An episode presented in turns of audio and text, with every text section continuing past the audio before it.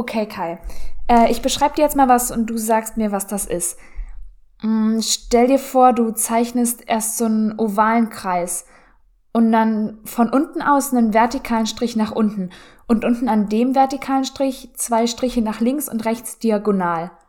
Und die machst du auf der Mitte des vertikalen Striches nochmal. Okay, was ist das?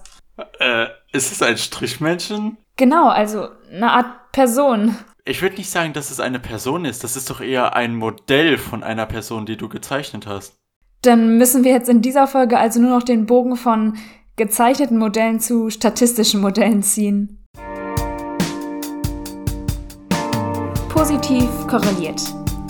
Der Statistik-Podcast mit Kai und Luise. Hallo und herzlich willkommen zur zweiten Hallo. Folge von unserem Podcast Positiv korreliert. Luise, wie geht's dir? Gut geht's mir und dir, Kai? oh, sehr schön, ich, ich freue mich hier auf die zweite Folge. Wir reden heute über Theorien, Hypothesen und Variablen. Letzte Folge haben wir gelernt, dass es das Ziel der Psychologie ist, menschliches Erleben und Verhalten zu beschreiben, zu erklären und vorherzusagen. Und Psychologie ist eine empirische Wissenschaft. Es reicht halt eben leider nicht aus, sich nur auf die Erfahrung und die Intuition der Menschen zu verlassen oder sogar auf die Autorität von anderen. Wir haben uns auch noch Forschungsprozesse angeguckt und sind dabei schon ein wenig darauf eingegangen, welche Probleme denn bestehen und wie man diesen am besten entgegengehen kann. Genau, in den nächsten Folgen soll es jetzt noch mehr darum gehen, wie Forschung funktioniert und welche Methoden wir so benutzen. Und heute arbeiten wir uns dabei so ein bisschen vom ganz Großen zum ganz Kleinen runter. Wie ich vorhin schon angeteasert habe, es geht zuerst um Theorien und Modelle, dann ein Schritt tiefer quasi um Hypothesen und schließlich noch um diesen ganz kleinen Baustein der Variablen. Okay, dann kommt jetzt aber erstmal die ernüchternde Nachricht, wenn Kai schon Modelle erwähnt hat. Wissenschaft sagt nämlich gar nicht die Wahrheit. Also jedenfalls nicht in der Psychologie. Äh, warum das denn nicht? Ja, weil Menschen einfach unfassbar kompliziert sind. Probiert mal alleine zu verstehen, warum sich ein befreundetes Pärchen letzte Woche getrennt hat. Da möglicherweise 2000 Variablen eine Rolle gespielt. Und daher benutzen wir immer Modelle. Also keine Strichmännchenmodelle, sondern statistische Modelle. Das, das war schon ein ziemlich gutes Beispiel mit der Trennung. Also, um das mal noch, ich versuche das mal noch so ein bisschen methodischer jetzt anzuschauen. Also, wir haben einmal dieses Fremdgehen vielleicht und auf der anderen Seite haben wir diese Trennung. Und da stellen wir jetzt einfach mal einen kausalen Zusammenhang auf und sagen, dass das eine das andere verursacht hat. Also, die eine Person ist fremdgegangen und in der Folge kam es quasi zwangsweise zur Trennung. Aber Insbesondere zwei Dinge sind hier insbesondere wichtig. Das erste ist, wir schauen uns hier wirklich nur an Fremdgehen und Trennen. Wir machen es uns also viel leichter. Wir schauen uns hier nicht an, warum die eine Person fremdgegangen ist oder wie die Trennung genau zustande kam. Wir reduzieren hier also die große Masse an Informationen und machen die Realität ein bisschen weniger kompliziert. Eine zweite Sache ist, verhalten sich eigentlich alle Personen gleich? Natürlich nicht. Wir unterscheiden dabei in intraindividuelle und interindividuelle Unterschiede. Intraindividuell bedeutet innerhalb von Leuten. Also ich verhalte mich in unterschiedlichen Situationen unterschiedlich oder in der gleichen Situation vielleicht sogar unterschiedlich, je nachdem, mit wem ich vielleicht gerade eine Beziehung führe. Und interindividuell beschreibt, dass Kai und ich uns vielleicht in der gleichen Situation ganz unterschiedlich verhalten würden. Vielleicht aber auch manchmal gleich, aber manchmal eben auch unterschiedlich. Und das sind so ganz viele Sachen, die man hier alle beachten sollte und gleichzeitig das Ganze aber auch so ein bisschen vereinfachen muss. Also nicht immer muss Fremdgehen unbedingt zu einer Trennung führen. Natürlich gibt es Unterschiede zwischen Personen. Die einen würden dann sagen, ich trenne mich direkt, andere vielleicht nicht. Es gibt aber auch Unterschiede zwischen Situationen, wie es dazugekommen ist, Einfluss von anderen Variablen. Aber wenn wir wirklich einen Zusammenhang auf zwei Variablen runterbrechen, dann ist die Frage über alle Ereignisse hinweg, gibt es im Mittel einen Zusammenhang zwischen Fremdgehen und Trennung? Und dafür benötigen wir eben Modelle. Und jetzt haben wir ja schon ganz schön viel über Modelle gesprochen. Hier nochmal ganz kurz, was wir überhaupt unter einem Modell verstehen. Ein Modell ist ein vereinfachtes Abbild der Realität. So ein bisschen wie eine Modelleisenbahn oder ein Modellauto oder Computersimulation oder sogar eine abstrakte Gleichung oder eine Theorie. Genau, und dieses Abbild der Realität, das du gerade angesprochen hast, das können wir auch auf die Wissenschaft übertragen. Dort ist es insbesondere wichtig zu verstehen, dass Theorien, die zeigen, und das hast du auch ganz am Anfang, hast du es auch schon angesprochen, Theorien, die zeigen nicht unbedingt die Wirklichkeit. Theorien und Modelle, die zeigen ein Modell der Wirklichkeit. Und dieses Modell benutzen wir dann, um die komplexe Welt, die wir eben vor uns haben, dann auch wirklich, wir, wir versuchen sie jedenfalls zu verstehen. Und dabei ist Modellieren ein Vorgang, um Beobachtungen, die wir machen, in eine mathematisch formale Struktur zu übersetzen. Das heißt, unser Modell sagt zum Beispiel, die Person hat bei der Variable Gewissenhaftigkeit eine 5. Aber was bedeutet schon eine 5 auf Gewissenhaftigkeit in der Realität? Hier muss also nochmal zurück übersetzt werden. Ist 5 eine hohe Gewissenhaftigkeit oder eine niedrige? Und was sagt das über den praktischen Nutzen im Endeffekt aus? Außerdem gibt es keine Theorie, die alles erklären kann. Daher greifen sich Theorien meist einige als wesentlich erachtete Aspekte heraus und schauen sich nur noch diese Zusammenspiele an. Das heißt, wir können die Natur, die Wirklichkeit, wir können sie nicht ganzheitlich oder man sagt auch holistisch, wir können sie nicht holistisch erfassen. Und daher kreieren wir uns einfach ein vereinfachtes Abbild der Wirklichkeit, das wir dann untersuchen und das ist das Modell. Für uns gibt es zwei sehr wichtige Arten von Modellen, die wir uns genauer anschauen und das ist einmal probabilistisch und einmal deterministisch. Was verstehen wir darunter, Luise? Ich beginne jetzt erstmal mit dem deterministischen. Das ist in der Psychologie nicht vorhanden. Also beziehungsweise wir nutzen das in der Psychologie eher weniger. Deterministisch ist mehr oder weniger eine Wenn-Dann-Aussage. Hast du da ein Beispiel, Kai? Selbstverständlich. Und zwar ein Beispiel aus der Physik. Das wäre wahrscheinlich so ein typisches Anwendungsgebiet für deterministische Vorhersagen und Modelle. Wenn ich jetzt einen Ball habe und diesen Ball mit mehr Kraft werfe, dann wird er sich wahrscheinlich auch schneller bewegen. Und in der Psychologie nutzen wir eher die probabilistischen Modelle. Da schauen wir uns eher an, wie wahrscheinlich zum Beispiel etwas ist. Mhm. Hier ein Beispiel vielleicht zur Depression wäre, wenn, wenn ich mich jetzt bei einer Depression einer Psychotherapie unterziehe, dann ist eine Besserung wahrscheinlich in Sicht. Das heißt, wir sagen, es ist wahrscheinlicher, dass eine Besserung eintritt im Vergleich zu, wenn ich mir keiner Psychotherapie unterziehen würde. Das ist jetzt natürlich keine hundertprozentige Sicherheit, aber eine gewisse Sicherheit. Das stellt so diesen probabilistischen Aspekt in den Vordergrund. Modelle ist so dieser abstrakte Begriff, der so über allem anderen steht. Jetzt gehen wir quasi so einen Schritt tiefer und jetzt sind wir quasi auf der Ebene der Theorien. Theorien sind sehr einfach zu definieren, wenn man weiß, was Modelle sind. Theorien sind nämlich die Modelle der Wirklichkeit. Und wir stellen in der Psychologie gerne spannende Theorien auf. Das ist das, was Psychologie auch ausmacht. Und Luise weiß mehr dazu, wie wir unsere spannenden Theorien aufstellen. Da gibt es nämlich verschiedene Möglichkeiten. Ich beginne einfach mal mit der Induktion. Induktion bedeutet, dass wir eine Schlussfolgerung von etwas Besonderem auf das Allgemeine machen. Also wir gucken uns irgendwas im Alltag an, haben eine Alltagsbeobachtung und forschen dann explorativ. Da habe ich jetzt ein ganz spontanes Beispiel dabei.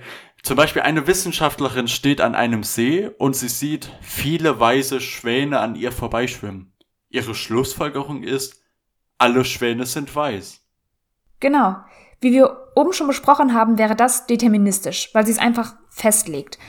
Wenn die Wissenschaftlerin eine Psychologin wäre, würde sie wahrscheinlich vor dem See stehen und viele weiße Schwäne vorbeischwimmen sehen und daraus dann schlussfolgern, dass der nächste Schwan, der vorbeischwimmen wird, mit hoher Wahrscheinlichkeit auch weiß sein wird. Das wäre dann probabilistisch, oder? Genau. Gegenüber der Induktion steht die Deduktion. Das heißt, dass wir eine Schlussfolgerung vom Allgemeinen auf das Besondere machen. Wir setzen also eine vorhandene Theorie voraus und leiten dann neue Vorhersagen ab. Das ist so ein bisschen komplementär zur Induktion. Also die Deduktion ist vom Allgemeinen auf das Besondere und die Induktion ist vom Besonderen auf das Allgemeine, ähm, je nachdem, welche Einzelfälle wir beobachten können. Das, das heißt, wenn ich jetzt das Beispiel von eben hierauf übertrage, hm, ich habe jetzt also diese Behauptung, dass alle Schwäne weiß sind. Das ist meine Annahme. Und dann, mhm. Um das jetzt so psychologisch wie möglich erscheinen zu lassen, ich ziehe jetzt eine Stichprobe von zehn Schwänen. Mhm. Deterministisch würde ich dann jetzt sagen, alle diese zehn Schwäne müssen auch weiß sein. Wenn ich es probabilistisch machen würde, dann würde ich sagen, die meisten der Schwäne sind wahrscheinlich weiß. Genau. Und wenn das der Fall ist, dann scheine ich Evidenz für meine Annahme gefunden zu haben. Induktion und Deduktion sind tatsächlich zwei sehr wichtige Konzepte. Induktion ist quasi der Schritt von Beobachtungen zu Hypothesen, zu Theorien. Das ist quasi von unten in der Hierarchie nach oben, ja. Wir haben eine Beobachtung, das beeinflusst unsere Hypothesen und unsere Hypothesen beeinflussen dann unsere Theorien. Das wäre quasi bottom up, so würde man das auch nennen. Deduktion ist dann genau die andere Richtung und zwar von oben nach unten herab. Dort haben wir dann quasi die Theorien, die stehen über allem und dann haben wir im Gegensatz zu diesem Bottom-up-Ansatz haben wir jetzt einen Top-down-Ansatz von oben nach unten. Wir haben unsere Theorien, die beeinflussen unsere Hypothesen. Unsere Hypothesen sollten aber nicht unsere Beobachtung beeinflussen. Manchmal schon, wie wir in der letzten Folge besprochen haben. Das wäre dann der Confirmation Bias, dass wir irgendwelche Beobachtungen eher machen, wenn wir so eine Theorie oder eine Hypothese im Hinterkopf haben. Aber unsere Beobachtungen sollen natürlich unabhängig sein. Von Theorien kann man aber Hypothesen ableiten und diese dann unabhängig in seinen Beobachtungen testen. Und das wäre dann Deduktion. Wenn wir jetzt schon so viel über Theorien gesprochen haben, dann müssen wir ja auch wissen, was eine Hypothese jetzt genau mit einer Theorie zu tun hat. Wie du eben schon gesagt hast, ist eine Theorie sozusagen ein System und da leiten wir Hypothesen ab. Aber was genau ist denn jetzt eine Hypothese? Ich, ich mache jetzt gar nicht mal erst so, als würde ich das überhaupt spontan formulieren. Hypothesen sind begründete Vermutungen über ein zu erwartendes Ergebnis und das mit empirischem Gehalt und Präzision. Oder verständlicher formuliert, wir haben eine begründete Annahme über irgendwas, das ist unsere Hypothese, und diese Hypothese wollen wir dann empirisch, also mit Daten, untersuchen. Also wir überprüfen sozusagen Hypothesen und dies dient dann der Überprüfung von der allgemeinen Theorie, die sozusagen drüber steht. Genau, das wäre der Ansatz der Deduktion quasi. Ein zweiter wichtiger Ansatz, wo es sich auch lohnt, den zu besprechen, wäre der Ansatz des kritischen Rationalismus. Karl Popper, wichtiger Name, der hat diesen mhm. Begriff stark geprägt. Der sagt nämlich, Theorien sind nicht verifizierbar, Theorien sind nur falsifizierbar. Das heißt, wir können nie mit hundertprozentiger Sicherheit eine Theorie bestätigen, aber es ist vergleichsweise ziemlich einfach, eine Theorie abzulehnen. Und zwar macht man das so, indem man Sachverhalt oder Daten oder irgendwas findet, was dieser Hypothese widerspricht. Eine Hypothese ist falsifiziert, wenn ein beobachteter Sachverhalt, also unsere Daten, dieser Hypothese widersprechen. Wenn wir also irgendwas finden, was irgendwie Gegenevidenz für diese Hypothese bringt, dann scheint die Hypothese ja nicht zu stimmen. Gleichzeitig bedeutet es auch, wenn wir aber etwas finden, was für die Hypothese spricht, dann ist das ziemlich gut, dann haben wir Evidenz für die Hypothese gefunden, aber wir können noch nicht schlussfolgern, dass die Hypothese zu 100% stimmt. Genau, und das Ganze schauen wir uns jetzt nochmal mit dem Beispiel von eben an. Wir haben also einen Wissenschaftler und der hat eine Theorie, nämlich alle Schwäne sind weiß. Wenn er diese Theorie verifizieren möchte, dann würde er ganz viele weiße Schwäne suchen und damit sagen, schaut, ich habe 100 weiße Schwäne gefunden und damit meine Theorie verifiziert, also belegt. Aber es kann ja auch gut sein, dass er unter den ganzen weißen Schwänen vielleicht einfach den schwarzen übersehen hat und seine Theorie also gar nicht stimmt. Und genau deswegen würden wir vom Ansatz der Falsifizierbarkeit ausgehen.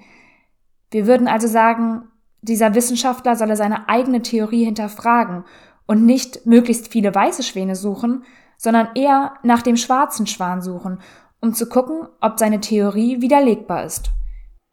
Gleichzeitig bedeutet es ja auch, wenn ich wirklich Zugriff auf alle Schwäne habe und mir alle Schwäne anschaue und alle weiß sind, das wäre der einzige Fall, wo die Theorie stimmt, oder? Genau. Aber das stelle ich mir dann doch ziemlich unpraktisch vor. Bei Schwänen vielleicht möglich, aber sobald wir dann anfangen mit Menschen zu arbeiten, dann müssten wir die Gesamtbevölkerung quasi erheben. Und das wird sowohl zeitlich als auch finanziell vermutlich eine große Herausforderung. Leider ja. Aber jetzt, Luise, jetzt kommt was Spaßiges. Wir spielen das Spiel Wann ist eine Hypothese eine wissenschaftliche Hypothese? und dazu nenne ich ein paar Aussagen und dann schauen wir mal uns auch ein paar Beispiele dazu an. Es gibt ein paar wichtige Kriterien. Der erste Punkt ist, wir sprechen von einer wissenschaftlichen Hypothese, wenn sie prinzipiell der sinnlichen Erfahrung zugänglich ist. Anders ausgedrückt, unsere Hypothese muss empirisch testbar sein. Was wären Beispiele dazu? Okay, das ist mein Lieblingsbeispiel. Das subjektive Wohlbefinden von Einhörnern steigt, wenn man sie an ihrem Hörnchen streichelt. Wer hat sich das ausgedacht? Wahrscheinlich nicht ich. Psychologische Merkmale müssen also testbar gemacht werden. Dazu kommen wir aber später nochmal. Wenn wir Einhörner aber zu ihrem Wohlbefinden befragen könnten, dann könnten wir das vielleicht auch psychologisch testen. Naja, ein zweiter Punkt wäre, eine wissenschaftliche Hypothese ist nur dann wissenschaftlich, wenn sie prinzipiell widerlegbar ist, also falsifizierbar ist. Und es gibt so ein paar Arten von Hypothesen, die eben nicht widerlegbar sind. Und dazu zählen zum Beispiel Tautologien. Die sind immer wahr, die stimmen immer. Was wäre ein Beispiel dazu? Hm, vielleicht sowas wie, die Versuchspersonen lachen oder weinen oder zeigen eine andere Reaktion, nachdem sie unser Video gesehen haben. Ja, da haben wir wirklich alles abgedeckt. Das wären Tautologien. Ein anderes Beispiel, Möglichkeitsaussagen. Die sind auch nicht widerlegbar. Was wäre ein Beispiel hierzu? Ähm, zum Beispiel könnte man bei einer Psychotherapie sagen, es kann passieren, dass unsere Intervention wirkt. Es kann aber auch passieren, dass sie nicht wirkt. Mhm. Und als letztes noch Existenzaussagen. Was, was verstehen wir darunter? Darunter verstehen wir so etwas wie, es gibt einen Menschen auf der Welt, der noch nie gelacht hat. Auch hier, das könnten wir wissenschaftlich untersuchen, aber nur dann, wenn wir wirklich alle Menschen auf der Welt untersuchen würden. Wenn wir, sobald wir anfangen, eine Stichprobe zu ziehen, könnte es ja sein, dass wir durch Zufall die Person, die noch nie gelacht hat in ihrem Leben, aus Versehen nicht ziehen. Okay, das ist also der zweite Punkt zu prinzipiell widerlegbar. Eine wissenschaftliche Hypothese zählt aber auch nur dann als wissenschaftlich, wenn sie eine gewisse Allgemeingültigkeit beansprucht. Das heißt, wenn sie über den Einzelfall hinausgeht. Hypothesen, die sich nur auf einen Einzelfall beschränken, die nennt man häufig auch singuläre Hypothesen. Und genau die wollen wir nicht, wenn wir über wissenschaftliche Hypothesen sprechen. Das wäre sowas wie, ähm, wenn Lisa nicht jede Folge dieses Podcasts hört, wird sie durch ihre Statistikklausur fallen. Also an alle Lisas, ich glaube natürlich, ihr schafft das auch so, aber das soll euch natürlich nicht davon abhalten, uns einfach trotzdem weiter zuzuhören. So, wir machen noch einen letzten Punkt, und zwar zählt eine Hypothese auch nur dann als wissenschaftliche Hypothese, wenn sie theoretisch begründet ist. Das heißt, unsere Hypothesen müssen auf vorliegenden Wissensbeständen und rationalen Überlegungen aufbauen. Leider müssen wir nachdenken, bevor wir eine Hypothese aufstellen. Zunächst sollte man sich also mit der relevanten Forschungsliteratur beschäftigen, damit nicht Hypothesen entstehen wie die folgende. Die Handschrift einer Person wird durch die globale Erderwärmung beeinflusst. Oh je, was sind das für Beispiele? naja, das sind also die vier Punkte. Wissenschaftliche Hypothesen sind nur dann wissenschaftlich, wenn sie prinzipiell der sinnlichen Erfahrung zugänglich sind, wenn sie prinzipiell widerlegbar sind, wenn sie eine gewisse Allgemeingültigkeit beanspruchen und nicht nur um Lisa gehen und wenn sie theoretisch begründet sind. Aber um eine Hypothese zu untersuchen, da müssen wir uns noch einen weiteren Baustein anschauen, der ziemlich interessant ist und das ist der Baustein der Variablen. Das Wort Variablen haben wir jetzt schon öfter gesagt und gehört. Eine Variable oder auch Merkmal genannt ist einfach eine veränderliche Größe und die beschreibt Objekte. Das ist eine ziemlich kurze Definition, aber die ist ziemlich treffend. Eine Variable ist variabel, so merke ich mir das, ja. Es ist veränderlich, so wie Luise gesagt hat. Und es gibt eine Unzahl an Variablen und es gibt auch unzählige Möglichkeiten, Variablen zu klassifizieren. Aber wir versuchen das jetzt so gut wie möglich trotzdem zu machen. Und für mich der wichtigste Punkt, um Variablen zu unterscheiden, ist erstmal die Unterscheidung von Manifest und latent. Mhm. Dabei bedeutet manifest, dass Variablen quasi direkt beobachtbar sind. In der Psychologie finden wir das nicht so häufig an, aber wir können ja trotzdem auch ein anderes Beispiel nehmen. Zum Beispiel der Zusammenhang zwischen der Niederschlagsmenge und der Unfallhäufigkeit. Das wären zwei manifeste Variablen und wir können beide Variablen direkt beobachten. Wir können uns rausstellen und schauen, wie viel Niederschlag fällt. Und wir können uns auch zum Beispiel an die Autobahn stellen und genau mitzählen, wie viele Unfälle tatsächlich passieren. Leider sind wir in der Psychologie und da ist es weniger einfach. Da sind nämlich die meisten Variablen latent. Mm, Beispiele sind zum Beispiel Intelligenz oder Wohlbefinden oder Erinnerungsvermögen. Das können wir alles ja gar nicht so gut beobachten. Deswegen müssen wir diese Dinge konstruieren. Konstruieren klingt schon gar nicht mehr nach Wirklichkeiten, das ist es auch gar nicht mehr so richtig. Man spricht dann von einem Gegenstandsbereich, also dem selbst konstruierten Auszug der Realität, für den wir uns als ForscherInnen interessieren. Irgendwer muss sich ja zum Beispiel mal den IQ für die Intelligenz ausgedacht haben. Genau, das heißt, wir haben hier dieses Konstrukt, zum Beispiel dieses Konstrukt der Intelligenz. Und das ist auch das, was wir am Anfang mit diesen Modellen versucht haben zu erklären. Wir müssen so einen Übersetzungsschritt machen, wo wir quasi irgendwas, was wir messen irgendwann, irgendwie in dieses Konstrukt übersetzen und dann irgendwann auch wieder zurück übersetzen. Mhm. Das ist eine sehr wichtige Unterscheidung, diese Unterscheidung zwischen manifest und latent. Eine weitere wichtige Unterscheidung ist, dass manche Variablen gemessen werden können und manche Variablen können manipuliert werden. Und was ich immer witzig finde, ist, manche Variablen, die können wir nicht manipulieren, manche Variablen können nur gemessen werden. Das sind meistens soziodemografische Variablen wie Einkommen, Geschlecht und Alter. Einkommen ist auf jeden Fall eine Variable, weil das Einkommen kann sich verändern und es gibt auch unterschiedliche Einkommen zwischen Personen. Daher ist Einkommen eine Variable. Aber wir können hier nichts manipulieren. Wir können nicht einem Teil der Stichprobe ein bestimmtes Einkommen zuweisen und einem anderen Teil ein anderes Einkommen. Das wird wahrscheinlich nicht durch den Ethikrat kommen. Alter hingegen wird sich auf jeden Fall verändern. Alter kann nicht unverändert bleiben und manipulieren können wir das ebenso nicht. Andere Variablen können aber manipuliert werden. Und das wäre zum Beispiel, wer welche Therapie erhält. Da können wir als Forscherin oder Forscher, können wir da jegliche Macht, die wir haben, ausnutzen und sagen, du bekommst die Therapie, du bekommst eine andere Therapie und du bekommst gar keine Therapie zum Beispiel. Das wäre dann ein Beispiel für eine manipulierte Variable. Und dieses Manipulieren ist das, was wir in der Forschung meistens tun. Und da ist es ganz wichtig, dass wir zwischen zwei Typen von Variablen, also Merkmalen, unterscheiden. Es gibt die unabhängige Variable, die UV, oder die abhängige Variable, die wird mit AV abgekürzt.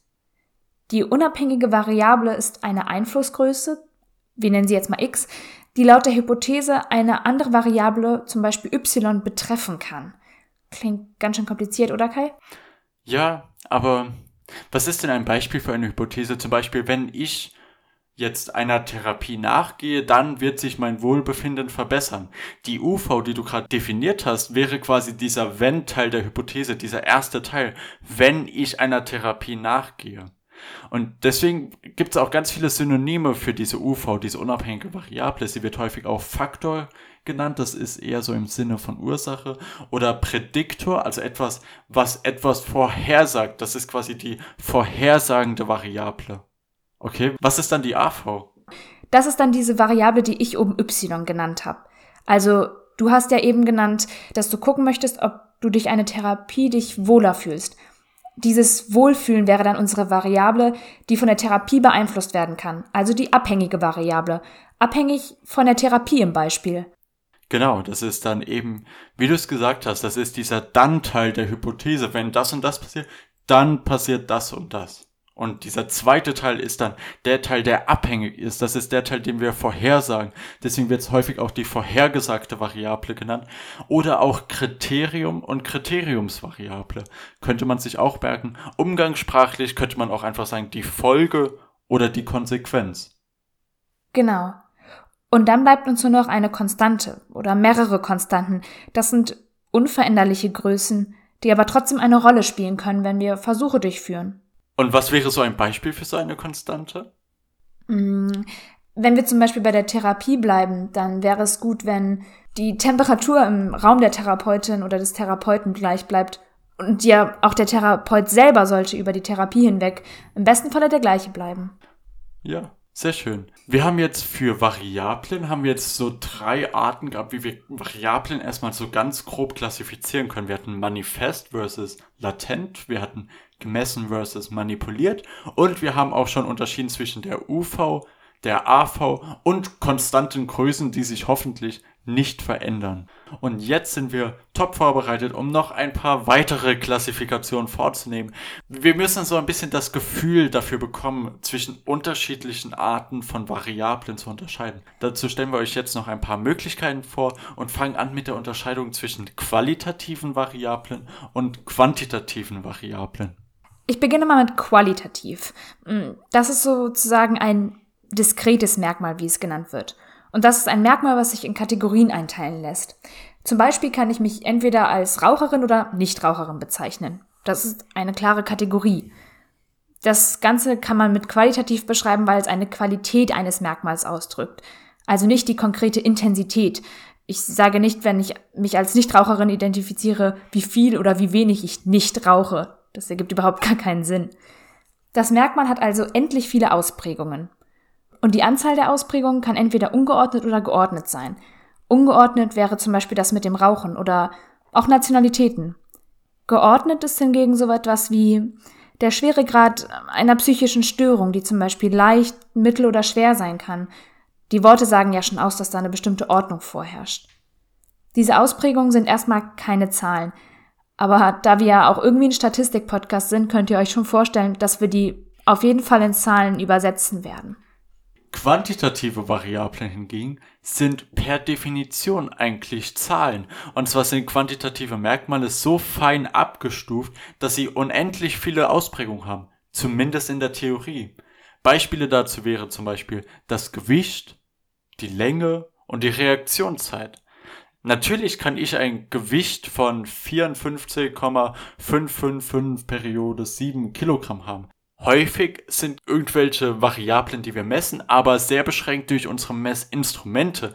Und zwar wird unsere Waage eben nicht einen Wert mit unendlich vielen Ausprägungen zurückgeben, aber wir nehmen das einfach so an, dass unser Merkmal hier dann sehr, sehr fein und eigentlich unendlich fein abgestuft ist. Das heißt, quantitative Merkmale bezeichnen das konkrete Ausmaß und die Intensität eines Merkmals und die Ausprägungen sind, wie ich vorhin schon gesagt habe, immer direkt Zahlen. Wir müssen hier nichts umwandeln. Aber eine Sache ist mir wichtig, das würde ich gerne betonen. Da schauen wir uns mal zum Beispiel die psychologischen Merkmale an. Die tanzen immer so ein bisschen aus der Reihe raus. Beispiele, wie wir jetzt schon so oft erwähnt haben, sind zum Beispiel die beliebten Beispiele der Intelligenz und der Extraversion. Die werden häufig in unseren Fragebögen oder unseren Tests, wenn wir Leute testen, als quantitative Variablen konzipiert. Weil das lässt sich dann sehr, sehr viel leichter auswerten. Aber wir messen Variablen meistens nicht quantitativ, sondern qualitativ. Das heißt, man kann im Fragebogen selbst dann meist nur irgendwas zwischen 1 und 5 oder 1 und 7 ankreuzen. Zum Beispiel, wenn ich ein Item habe wie ich gehe gerne auf Partys, dann kann ich mich entscheiden, ob ich jetzt eine 2, eine 4, 5, 6 oder 7 ankreuze. Aber ich kann jetzt nicht eine 4,5 ankreuzen. Das heißt, ich habe eigentlich nur eine diskrete Anzahl an Kategorien, aber wir nehmen einfach an, dass die Antwortkategorien gleiche Abstände haben und behandeln sie daher als quantitative Variablen. Okay, das ist die Unterscheidung zwischen qualitativ und quantitativ. Die nächste Unterscheidung, die wir sehr wichtig finden, ist die Unterscheidung zwischen unidimensional und multidimensional. Was verstehen wir darunter? Ich beginne jetzt erstmal nochmal mit unidimensional bisschen wie das Wort schon sagt, beschreibt das nämlich Facetten oder halt Dimensionen, die ein Merkmal oder eine Variable hat. Unidimensional, uni bedeutet, dass es nur ein Konstrukt eines Merkmals gibt. Also alle Items bilden dasselbe Merkmal ab, wenn wir uns einen Fragebogen anschauen würden. Ein Beispiel dazu wäre, wie viele deutsche Worte kennt eine Versuchsperson? Das wäre eine Zahl, also ein Konstrukt. Sehr schön multidimensional. Die Überraschung ist groß, beschreibt eben Variablen, die mehrere Facetten oder Skalen haben. Das heißt, jede Skala umfasst eine bestimmte Dimension des Merkmals. Ein berühmtes Beispiel dazu wäre dann ein Intelligenztest, der zum Beispiel zwei unterschiedliche Arten der Intelligenz misst. Einmal die kristalline Intelligenz und einmal die fluide Intelligenz. Und vielleicht ein Satz dazu, was das ist. Ich probiere es zu improvisieren. Kristallin ist eher so das, was wir wissen, unser Alltagswissen, unser professionelles Wissen, das, was wir erlernen können. Und fluide Intelligenz ist eher so die Strategien, die wir haben, um Probleme zu lösen oder zum Beispiel irgendwelche Matrizenaufgaben zu lösen. Das als ganz kleiner Exkurs und ich bin froh, dass es vorbei ist, weil sonst wäre mein Wissen hier noch mehr auf die Probe gestellt worden. Wir haben noch eine dritte Unterscheidung und zwar, und zwar zwischen zeitlich stabilen und zeitlich veränderbaren Variablen. Genau. Ich beginne jetzt erstmal mit zeitlich stabil. Die denen er dazu etwas vorhersagen zu können. Es sind also stabile Tendenzen. Zum Beispiel die Tendenz, sich eher entspannt oder ängstlich zu fühlen. Das kann man dann wieder nutzen, um in irgendwelchen Situationen vorherzusagen, wie sich eine eher entspannte oder eher ängstliche Person vielleicht verhalten könnte. Und zeitlich veränderbar hingegen wäre dann so etwas wie Stimmung. Ja, manchmal haben wir eine bessere Stimmung als zu anderen Zeitpunkten und das nennen wir dann häufig auch State. Wie wir jetzt gesehen haben, viele, viele Variablen können entweder quantitativ oder qualitativ gemessen werden entweder unidimensional oder multidimensional oder als Trade oder als State. Wir müssen da also viele Entscheidungen treffen in unserer Planung von Studien. Zum Beispiel jetzt noch ein Beispiel zu Trade oder State. Zum Beispiel, wir sind jetzt in der WG von Jan und Linda und es gibt eine Spinne an der Wand und Jan sieht diese Spinne und erschreckt sich, er hat kurzfristig Angst, in die Küche zu gehen. Das ist quasi zeitlich veränderbar und auch nur über einen kurzen Zeitraum. Das wäre quasi ein State. Lisa hat auch Angst. Sie hat nämlich eine Spinnenphobie in unserem Beispiel. Das wäre dann ein stabiler Trade und zwar eine Tendenz bei Anblick von Spinnen zum Beispiel immer ängstlich zu reagieren. Deswegen ist es für uns so wichtig, vor der Testung festzulegen, welche Art von Variablen wollen wir denn hier überhaupt messen? Ist, soll das jetzt ein Trade sein oder soll es ein State sein oder soll es was ganz anderes sein? Und sobald wir diese Entscheidung getroffen haben, dann können wir versuchen, diese Items bestmöglich zu konstruieren. Und darum wird es in den nächsten Folgen gehen. Heute haben wir aber nur noch einen wichtigen Punkt sogar einen sehr, sehr wichtigen Punkt, würde ich sogar sagen, den wir heute noch besprechen werden. Und zwar das das Thema der Skalenniveaus. Luise, was sind Skalenniveaus und warum sind die so wichtig?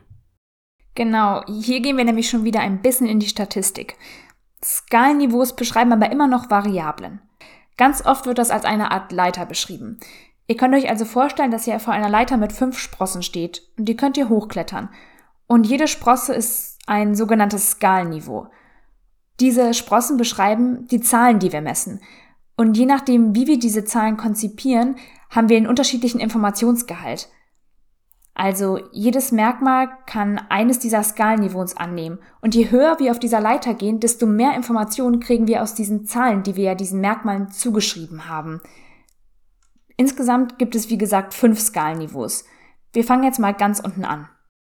Das ist eine schöne Metapher und ich, ich glaube, die Metapher mit der Leiter wird jetzt noch klarer, wenn wir eben diese Skalenniveaus jetzt von unten nach oben durchgehen. Und auch hier nehmen wir jetzt nochmal diese Unterscheidung zwischen qualitativ und quantitativ so ein bisschen zunutze. Wir fangen nämlich mit zwei Skalenniveaus an, die qualitativ sind. Das wird nämlich nominal skaliert und ordinal skaliert. Und auf der, auf der untersten Sprosse sind nominal skalierte Variablen. Das sind ungeordnete Kategorien. Ja, wie gesagt, qualitativ, das heißt, es sind Kategorien und die sind zusätzlich auch noch ungeordnet, zum Beispiel das Geschlecht oder die Art der psychischen Störung. Da kann man Leute quasi zu diesen Kategorien zuordnen, aber keine Kategorie ist besser als die andere. Diese Klassifikation geschieht dann quasi auch auf der Basis von Gleichheit oder Verschiedenheit. Ja, die einzige Aussage, die wir hier treffen können, ist, ordnen wir jetzt eine Person zum Beispiel zum Geschlecht männlich zu, zum Geschlecht weiblich oder zu einem anderen Geschlecht. Und dann wissen wir, die, die in eine Kategorie reingesteckt wurden, die haben alle das gleiche Zeichen oder den gleichen Namen, das gleiche Symbol, die gleiche Zahl. Und die, die in einer anderen Kategorie sind, die bekommen dann ein anderes Zeichen, ein anderes Symbol oder eine andere Zahl, ja. Wichtig ist, dass Personen mit der gleichen Merkmalsausprägung, also die gleiche Zahl erhalten. Das wäre das Skalenniveau nominal skaliert. Gedanklich steigen wir jetzt eine Sprosse nach oben zum nächsten Skalenniveau, nämlich ordinal skalierten Variablen. Genau, wir befinden uns jetzt also auf der zweiten Sprosse dieser Leiter. Aber das Ganze ist immer noch qualitativ, wie Kai eben beschrieben hat. Wir sind jetzt nun auf der Sprosse der Ordinalskala. Das sind Kategorien, die aber nicht wie bei deinem Geschlecht ungeordnet sind, sondern diesmal geordnet. Die Zahlen repräsentieren also Unterschiede in Bezug auf Merkmalsausprägungen. Dabei gibt es dann singuläre Daten, also alle MerkmalsträgerInnen werden in eine Rangordnung gebracht. Zum Beispiel wie bei einem Marathon. Da würde die Nummer eins natürlich bedeuten, dass man gewonnen hat und damit die erste Person ist, also eine Rangordnung. Man kann dann also über diese Rangordnung Aussagen über die Art der Verschiedenheit zwischen MerkmalsträgerInnen treffen, also größer-kleiner Beziehungen. Zur Beziehung der Kategorien können dann Namen oder Zahlen oder wie Kai auch eben schon gesagt hat, Symbole, zum Beispiel Smileys, verwendet werden. Die Zuordnung von diesen Zahlen ist erstmal beliebig, aber es ist wichtig, dass man diese Gleich- oder Ungleichheitsbeziehung sieht, also dass das Ganze eine Ordnung hat. Die Differenz zwischen den Zahlen ist inhaltlich aber nicht interpretierbar. Ich mache das nochmal an einem Beispiel fest. In der Psychologie macht man das zum Beispiel bei dem Schweregrad einer Störung. Das machen wir dann oft nicht mit Zahlen, sondern mit leicht, mittel oder schwer. Also, wie gesagt, eine Beziehung, die geordnet ist. Leicht, mittel oder schwer. Sehr schön. Bei ordinal skalierten Variablen sind die Differenzen zwischen den Zahlen also nicht interpretierbar, bei den quantitativen Variablen aber schon. Und deswegen steigen wir jetzt noch eine Stufe nach oben, sind jetzt bei den quantitativen Skalenniveaus somit angelangt und das nächste Skalenniveau wäre intervallskaliert. Eine Variable ist dann intervallskaliert, wenn die Größe der Unterschiede zwischen den Merkmalsträgern eben doch interpretierbar ist. Häufig wird das so gemacht, dass zwischen den zugeordneten Zahlen dann gleich große Abstände dann auch gleich große Einheiten des Konstrukts darstellen. Wie immer können wir das an Beispielen noch viel, viel verständlicher machen. Wir nehmen wieder unser Lieblingsbeispiel der Intelligenz. Wenn jetzt eine Person intelligenter ist als eine andere, dann haben wir erstmal den Unterschied zwischen zwei Personen. Aber Jetzt bei intervallskalierten Variablen wie bei der Intelligenz können wir auch Aussagen über die Größe der Unterschiede zwischen den Merkmalsträgern treffen. Das heißt, eine Person, die jetzt einen IQ von 130 hat, hat erstmal einen höheren IQ als eine Person, die einen IQ von 125 hat. Der Unterschied zwischen den beiden IQs ist 5. Der Unterschied ist aber genauso groß wie der Unterschied zwischen einer Person, die IQ 80 und einer Person, die IQ 75 hat. Dort ist der Unterschied nämlich auch 5 groß sozusagen. Was die 5 bedeutet, keine Ahnung. Was bei Intervall skaliert aber auch noch nicht möglich ist, ist Aussagen über das Verhältnis zu treffen. Wir können zum Beispiel, Anna hat einen IQ von 140, Bert hat einen IQ von 70. Dann wäre ja quasi vom Zahlenverhältnis her der IQ von Anna doppelt so hoch wie bei Bert. Aber bei intervallskalierten Variablen dürfen wir solche Aussagen nicht treffen. Wir können nicht sagen, dass Anna doppelt so intelligent ist wie Bert. Das ist einfach nicht möglich. Ein anderes Beispiel für eine intervallskalierte Variable wäre die Temperatur. Bei der Temperatur können wir Unterschiede auch interpretieren, aber wir können nicht sagen, in diesem Raum ist es doppelt so warm wie in einem anderen zweiten Raum. Das ist bei intervallskalierten Variablen nicht möglich, aber, kleiner Spoiler, bei verhältnisskalierten Variablen ist das möglich. Genau, und damit sind wir dann sozusagen schon auf der nächsten Stufe angekommen. Also wir sind jetzt noch eine Sprosse höher geklettert und sind schon auf der vorletzten Sprosse. Das heißt, jetzt können wir von den Variablen, die wir gemessen haben, schon ganz schön viel Inhalt herausziehen. Wir sind jetzt nämlich bei der Verhältnisskala. Die sagt aus, wie Kai eben schon gesagt hat, dass ein Merkmal einen absoluten Nullpunkt hat. Ein Beispiel wäre die Masse von Objekten oder eine Reaktionszeit. Die Reaktionszeit kann minimal null sein. Man kann ja nicht weniger als null Reaktionszeit haben. Und man kann auch nicht weniger als null Kilogramm wiegen. Genau. Und genau deswegen ist es jetzt auch möglich, Aussagen über Verhältnisse von Merkmalsausprägungen zu machen. Wir könnten jetzt zum Beispiel sagen, Bert ist doppelt so schwer wie Anna. Weil ja auch die Masse von Bert und Anna einen absoluten Nullpunkt hat. Sie können ja nicht weniger als null wiegen. Sehr interessant, um dann gerade auch nochmal auf die Intervallskala zurückzukommen. IQ hat keinen Nullpunkt. Es gibt keinen IQ von Null. Und deswegen sind diese Aussagen über das Verhältnis eben auch nicht möglich. Und genauso, wenn wir uns die Celsius oder die Fahrenheit-Skala anschauen, dann gibt es auch keinen Nullpunkt. Es gibt zwar einen Punkt Null, aber dieser Punkt Null ist nicht der minimale Punkt, also nicht der Nullpunkt. Und deswegen können wir eben auch nicht sagen, in diesem Raum ist es doppelt so warm wie in einem anderen Raum. Und jetzt noch für die absoluten Nerds. Bei der Kelvin-Skala ist das eben schon möglich, weil die Kelvin-Skala mhm. hat einen absoluten Nullpunkt. Aber ich glaube, das bringt uns jetzt in unserem Statistik- und Psychologiestudium nicht unbedingt weiter. Last but not least, es gibt auch noch die Absolutskala. Das ist wirklich die oberste Stufe auf unserer Leiter. Ist auch ein bisschen anders als die anderen Skalenniveaus. Und zwar geht es hier um Merkmale mit einer natürlichen Maßeinheit. Und ich merke mir das immer so, absolut skalierte Variablen sind fast immer Häufigkeiten. Und Häufigkeiten brauchen auch keine Maßeinheit und sind immer Zahlen. Beispiele dafür sind die Anzahl an Geschwistern oder die Anzahl der Panikattacken in den letzten vier Wochen. Also nochmal, es sind immer Zahlen und wir brauchen hier keine Maßeinheit. Es ist quasi eine natürliche Maßeinheit. Und somit können wir hier auch Aussagen über das Verhältnis treffen. Zum Beispiel, eine Person hat doppelt so viele Geschwister wie eine andere Person. Genau, und damit sind wir jetzt ganz, ganz oben auf den Sprossen angelangt. Ich fasse nochmal ganz kurz zusammen, weil es bestimmt etwas viel jetzt war.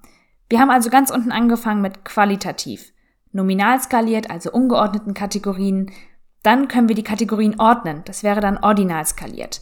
Die letzten drei Stufen sind quantitative Merkmale nämlich die Intervallskalierten, wo wir dann auch gucken können, welche Differenzen gibt es. Dann haben wir die Verhältnisskala kennengelernt, die hat einen absoluten Nullpunkt. Und das letzte, wo wir jetzt stehen, ganz oben, ist die Absolutskala, nämlich die Häufigkeitsskalen. Mit dieser kleinen ersten Statistikeinheit beenden wir jetzt auch die zweite Folge.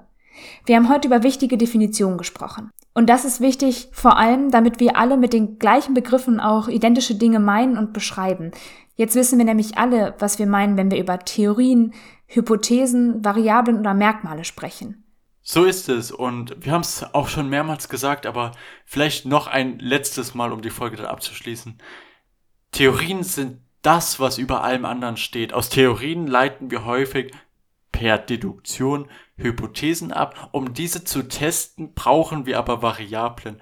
Und Variablen können sich stark unterscheiden. Die können quantitativ sein, die können qualitativ sein, die können unterschiedliche Skalenniveaus annehmen. Und diese Entscheidungen und diese unterschiedlichen Möglichkeiten müssen wir kennen, um dann die beste Studie, die uns einfällt, durchführen zu können.